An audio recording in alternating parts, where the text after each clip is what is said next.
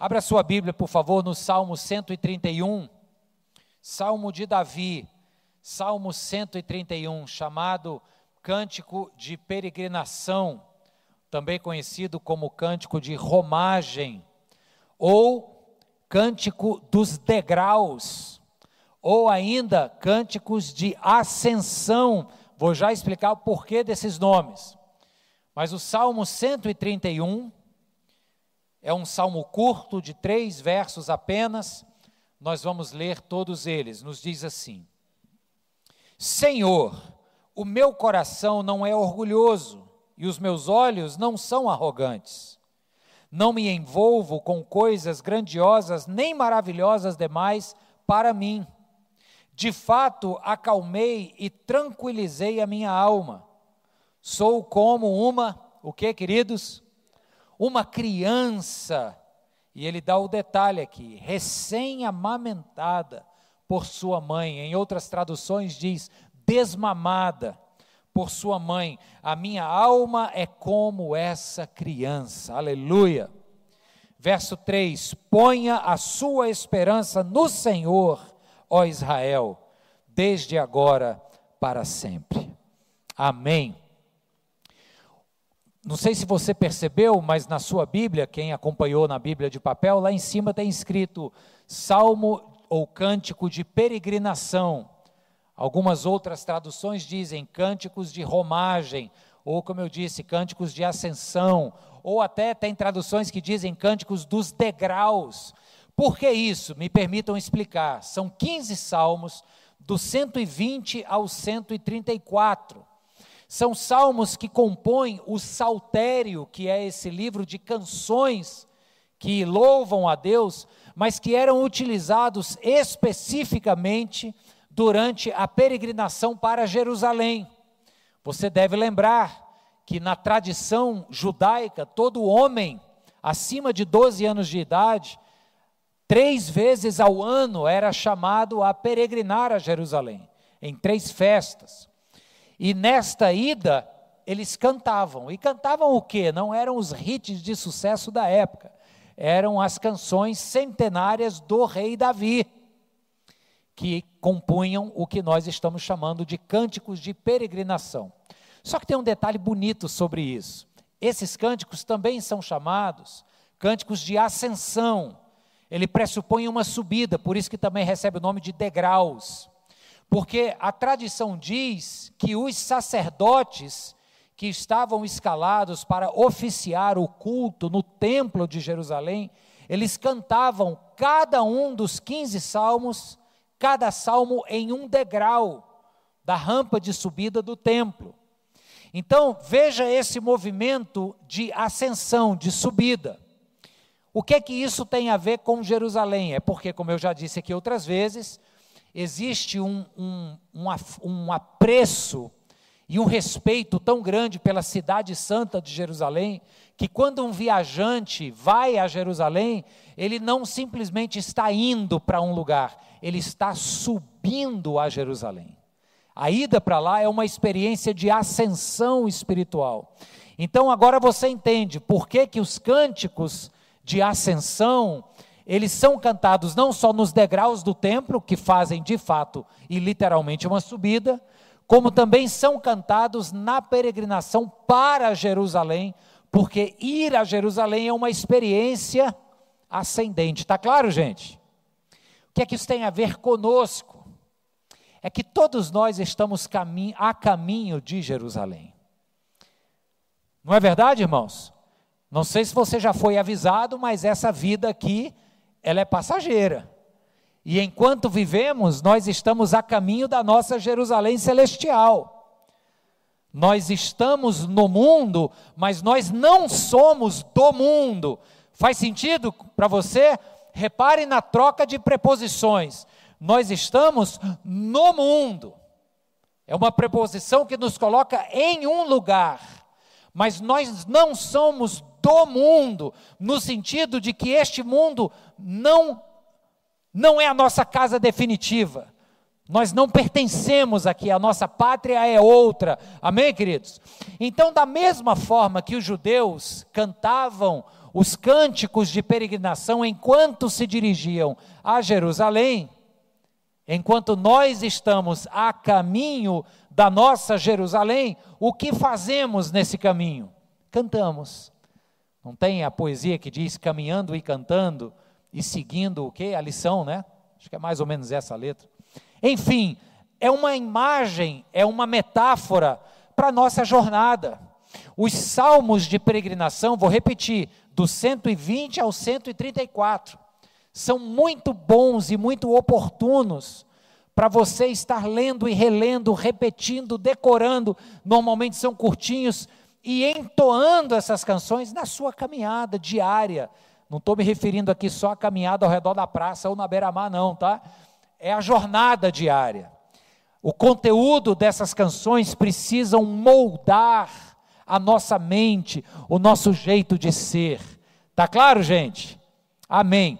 Então, eu quero olhar para este salmo, porque se nós estamos concordando que essas palavras precisam moldar a nossa mente, precisam nos trazer encorajamento, lições para o nosso dia a dia. Vamos prestar atenção nas palavras que o rei Davi usa. Aqui esse salmo, especificamente ele, é composto pelo rei Davi, foi, né, no caso, foi composto pelo rei Davi. Ele traz duas imagens importantes, coração e olhos. Ele começa falando que o meu coração não é orgulhoso e os meus olhos não são arrogantes. Coração e olho são duas imagens para a, a, nossa experiência de vida. Vou, vou, te mostrar como. Sabe quando a gente diz assim, às vezes, olha, o fulano tem um coração bom. O que, que você quer dizer com isso? Você quer dizer provavelmente que ele é bem intencionado. Às vezes também é para dizer que é besta, né? Ah, tem um coração muito bom, é, é passado para trás.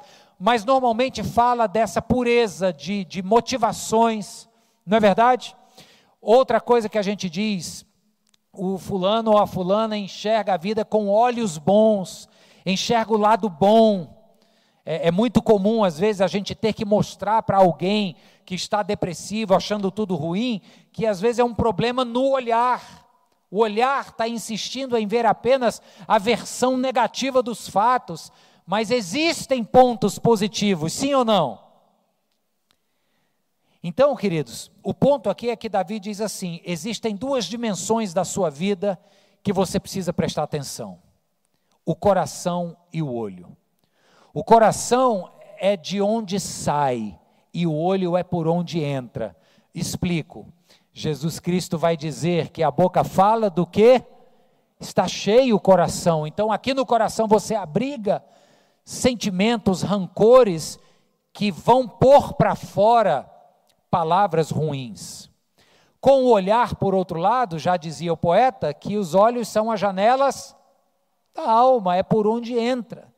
Você pode olhar uma situação e adoecidamente deixar que entre apenas o aspecto negativo da situação. Então, já deu para entender, o rei Davi está dizendo: olha, enquanto caminhamos e cantamos nessa jornada chamada vida, enquanto nos dirigimos para a nossa Nova Jerusalém, por assim dizer, vamos prestar atenção nos nossos olhos, nos nossos corações. Está claro, queridos? O que, que ele fala então de olhos? Ele diz logo aqui no primeiro verso, no começo do primeiro verso, quando ele, quando ele diz assim: Os meus olhos não são arrogantes. Esse era um ponto muito importante para Davi. Você vai se espantar quantas vezes Davi fala de olhos altivos, arrogantes, orgulhosos. Vou dar alguns exemplos. No Salmo 18, 27, ele diz que Deus salva os que são humildes, mas humilha os de olhos altivos. O mesmo Davi fala no Salmo 101, verso 5: Farei calar ao que difama o próximo, as ocultas. Não vou tolerar o homem de olhos arrogantes e de coração orgulhoso. Percebe? É o mesmo rei Davi que está escrevendo o Salmo 131, trazendo essas mesmas imagens, para falar o quanto isso é importante. O, o, o livro de Provérbios, no capítulo 6, Salomão, filho de Davi, deve ter ouvido o pai falar sobre o cuidado com os olhos e com o coração. O rei Salomão lista sete coisas que o Senhor odeia. A primeira delas são os olhos altivos. E aí segue outro proverbialista chamado Agur, no capítulo 30 do livro de Provérbios, diz que toda malícia e impureza está com aqueles que têm olhos altivos e olhar desdenhoso. Então já deu para entender aqui o ponto e vai agora uma pergunta daquelas para encostar a gente na parede. Como estão os seus olhos? Faça um balanço interno aí rápido. Você quem já se deparou com aquela plaquinha fechado para balanço. Fecha para balanço agora por alguns instantes e pense, só você agora pensa, como estão os meus olhos? Essa é uma reflexão que vale a pena fazermos constantemente, porque nós temos fases e fases, momentos e momentos. Tem vezes que a gente olha com olhos de Alice, o mundo está encantado, mas tem vezes que a gente olha com olhos amargos, e tudo, por mais que tenha um aspecto positivo, vai parecer negativo. É ou não é, gente? Então, nesse momento agora, enquanto você faz esse balanço interno, como estão os seus olhos? Porque o rei Davi está dizendo assim: Olha, Senhor, eu sei da tendência do meu coração de deturpar a realidade a partir de olhos ruins, mas eu oro para que os meus olhos não sejam orgulhosos, para que eu não tenha olhos altivos. Essa é uma oração do rei Davi, no início do primeiro verso do Salmo 131. Agora vamos descer um pouco mais fundo, porque o rei Davi, que está falando aqui sobre o cuidado com o olhar, caiu por causa do olhar. Quem lembra da história? O texto no livro de Samuel diz que no período em que, em que os reis saíam à guerra, Davi estava passeando no seu palácio e viu uma mulher tomando banho, nua. Viu, irmãos. Lembra que eu falei que os olhos são aquilo que bota para dentro? O que que Davi botou para dentro? Luxúria, desejo. Ele poderia ter caído de joelhos e ter dito: Senhor, livra-me dessa tentação. Mas ele se deixou levar, foi lá, mandou chamar a mulher, e você sabe a confusão que deu, e teve gente pagando com a própria vida. Tanto Urias, marido da mulher, quanto a primeira criança que esta mulher carregou em seu ventre, fruto do adultério. Então, esse mesmo rei Davi que está pedindo para Deus não ter olhos altivos e orgulhosos, outrora os teve. E sabe por que, que eu acho isso fantástico? Porque é assim que a Bíblia trata conosco. A palavra de Deus não projeta sobre nós expectativas de seres que serão perfeitos, não. A palavra de Deus diz: olha, você precisa olhar para que teus olhos sejam bons, mas saiba que vai ser muito difícil e que se você não depender da graça do Senhor, vai ser impossível. Eu acho poderosíssimo isso. A palavra de Deus me coloca com os pés no chão e diz assim: olha, a tua realidade é essa. Então cuida do teu olhar, porque as chances de você deixar entrar besteira, e a consequência é fazer besteira, as chances são enormes. Então, volto à pergunta: como estão os seus olhos? O rei Davi está dizendo: olha, não tenhamos olhos altivos, em nome de Jesus. Amém, queridos? A segunda metade do verso primeiro ainda. O rei Davi continua dizendo assim: Eu não me envolvo com coisas grandiosas e maravilhosas demais para mim. Você já pode fazer uma pergunta sincera aqui. Peraí, como assim eu não me envolvo com coisas grandiosas? O rei Davi não era rei. Como é que um rei está dizendo que não se envolve com coisas grandiosas? Ora, qualquer causa de um reino é grandioso. Mas é porque a ênfase do texto aqui, às vezes a tradução para o português atrapalha um pouco a compreensão. A ênfase aqui do texto não são as coisas grandiosas. A ênfase é o final, é o para mim. O problema não é cuidar de coisas grandiosas, de projetos enormes. O problema não é prosperar com grandes empreendimentos. O problema é fazer tudo isso para mim. O foco aqui que Davi está dizendo é o seguinte: olha, Senhor, tu me puseste na posição de rei, eu tenho muitas responsabilidades, mas eu não vou pôr o meu coração nesses projetos grandiosos pensando em mim, no meu usufruto, no meu proveito. Está claro, queridos? É uma segunda chamada de Davi, e é como se ele estivesse dizendo: repito, enquanto caminhamos e cantamos na direção da nossa Jerusalém, cuida dos olhos e cuida também do coração. É bom que você se envolva em projetos que abençoem, que sejam, portanto, grandiosos. Só cuidado para não colocar o teu coração de maneira egoísta nesses projetos, porque aí qualquer sucesso, ou fruto material que dele venha, você não saberá usufruir. A gente só usufrui daquilo que a gente aprende a dividir. Vou repetir: qualquer sucesso de um projeto grande que renda posses, condições, bons frutos, só será uma bênção para você se você entender que esses frutos devem servir para abençoar outras pessoas e o mundo ao seu redor. Amém, irmãos? Isso é cuidar do coração. E aí ele continua, e já no verso 2 agora ele diz assim: De fato, então acalmei e tranquilizei a minha alma. Sou como uma, o quê? Criança recém-amamentada recém-desmamada. Qual é a imagem que você tem de uma criança recém-amamentada? Se a gente pudesse resumir o quadro em uma palavra, enfim, tem tantas palavras, poderia ser paz, poderia ser alegria, mas eu escolho a palavra saciedade. Vocês concordam comigo? A criança, minutos antes, estava aos berros, chorando, de fome.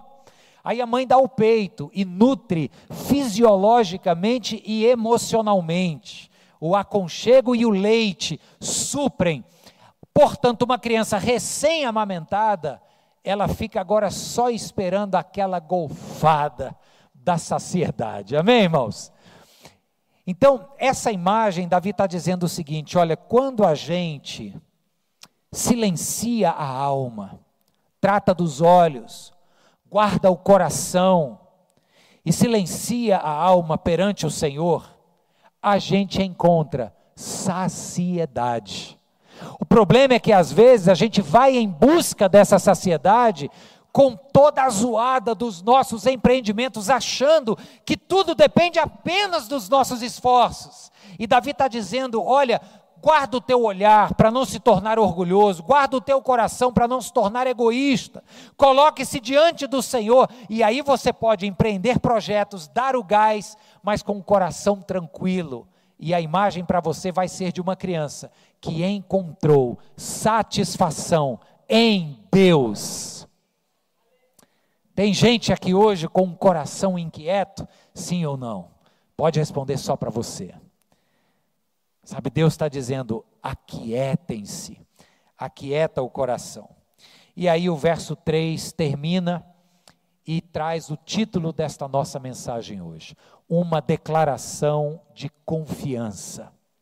Veja que o caminhante, o peregrino que está cantando este salmo de peregrinação, que somos todos nós que peregrinamos numa jornada de 80, 90 anos, sendo bem razoáveis na nossa expectativa de vida, esse peregrino, eu e você, está atento com o que entra pelo olho, com o que o coração abriga e põe para fora, está atento, está guardando as suas motivações e está encontrando saciedade como uma criança recém-desmamada em Deus. Por causa disso tudo, a declaração de confiança vem agora, no verso 3. Ponha a sua esperança no Senhor, ó Israel, desde agora para sempre. Colocar a esperança no Senhor é a antítese do orgulho. Ah, não, pastor, o contrário do orgulho é a humildade. Ok, mas para esperar em Deus é preciso ter humildade, não é verdade, gente? Porque sem humildade você continua achando que tudo depende de você. É ou não é? Parar e esperar em Deus é você assumir que você não tem todas as competências. Você não consegue, por força própria, cuidar dos olhos, guardar o coração. Você não consegue, por força própria e empenho próprio, restaurar um casamento ferido. Você tem que fazer a sua parte, mas é Deus quem vai convencer o outro lado lá, é ou não é? Então, requer humildade, requer a gente se colocar no nosso lugar e dizer: Senhor, eu só consegui até aqui, a partir daqui, ou o Senhor faz, ou eu entrego os pontos. É ou não é, irmãos? Então ele diz: espere no Senhor.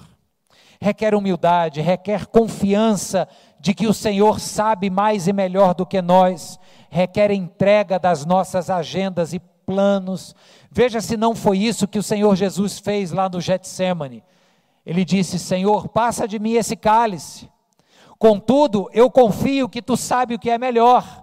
Eu confio no teu poder para reverter situações. Eu confio no teu poder para ressuscitar mortos. Portanto, seja feita a tua vontade, não a minha. Aleluia!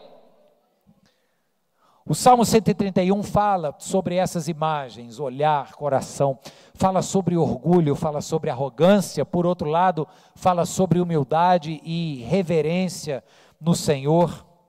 Enquanto a gente caminha por essa estrada afora, a gente vai cantando este cântico que declara a nossa confiança em Deus. Então eu quero propor a vocês agora, nós vamos projetar de novo os versos 2 e 3, para nós lermos juntos em uma só voz e fazermos dessa leitura a nossa declaração de confiança em Deus. Que tal? Vamos fazer isso? Mas vamos fazer de pé? Fica de pé aí no seu lugar. Enche os pulmões. Você vai ler agora e vai botar a caixa torácica para funcionar. Verso 2, bem alto, vamos lá.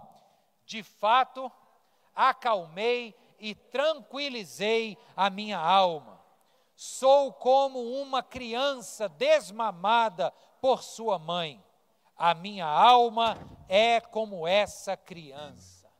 Agora, no verso 3, a gente vai trocar onde tem ó Israel por ó Sandro, ó Mário, ó Costa. Você vai dizer o seu nome agora. Essa é uma palavra de Deus para a sua vida. Vamos lá, todos juntos? Ponha a sua esperança no Senhor, ó Mário, desde agora e para sempre. A gente vai ler mais uma vez, porque eu achei meio fraco é o salmista dizendo para mim e para você o que é que a gente tem que fazer enquanto caminha pela jornada da vida. Vamos lá, mais uma vez agora. Ponha a sua esperança no Senhor, ó Mário, desde agora para sempre. Amém. Agora foi. Agora foi. Sabe, enquanto você deu esses gritos aí, Pessoal, a gente na igreja paga cada mico, né? Mas esse aqui eu fiz questão de pagar com vocês. Por quê? Porque nós estamos falando alto. Queridos, isso é pedagógico. Isso é importante, os nossos ouvidos ouvindo as nossas vozes, citando a palavra de Deus. E é por isso que eu pedi que você repetisse. A palavra de Deus está dizendo: olha, é desde agora para sempre, não é só agora depois do culto, não é amanhã, é no, é no dia de pagar a folha, é no dia que os boletos vencem, é quando a notícia ruim chega, de agora para sempre. Ponham a sua confiança no Senhor. Que o Senhor nos abençoe em nome de Jesus. Feche os seus olhos. Deus amado e Pai bendito, a nossa confiança está em Ti. Nós caminhamos pela vida, Deus, e o fazemos galgando degraus. É isso que esse cântico faz, ele é cantado enquanto nos dirigimos à tua presença. Nós estamos nessa jornada, Deus, que reconhecemos tem tantos buracos, tem tantos momentos difíceis onde os nossos olhos turvam, onde o nosso coração azeda. Senhor, tem misericórdia de nós, meu Deus. Nós queremos aprender a ser como essa criança que foi plenamente saciada no Senhor e que encontrou descanso e que se aquietou e uma vez quieta aprendeu a confiar no Senhor. Obrigado, meu Deus, por essa palavra que nos anima, mas que também nos chama à humildade, Deus. Quebra neste lugar todo o olhar orgulhoso, todo o coração, ó Deus, prepotente, aquele que acha que está de pé, ó Deus, cuide para que não caia, porque a tua palavra nos diz que a arrogância e o orgulho precedem a ruína. Deus, em nome de Jesus, quebranta corações aqui hoje, para que a humildade vença e que saibamos entregar tudo a Ti e, portanto, confiar. É o que nós oramos e com fé nós já te agradecemos em nome de Jesus. Amém e amém.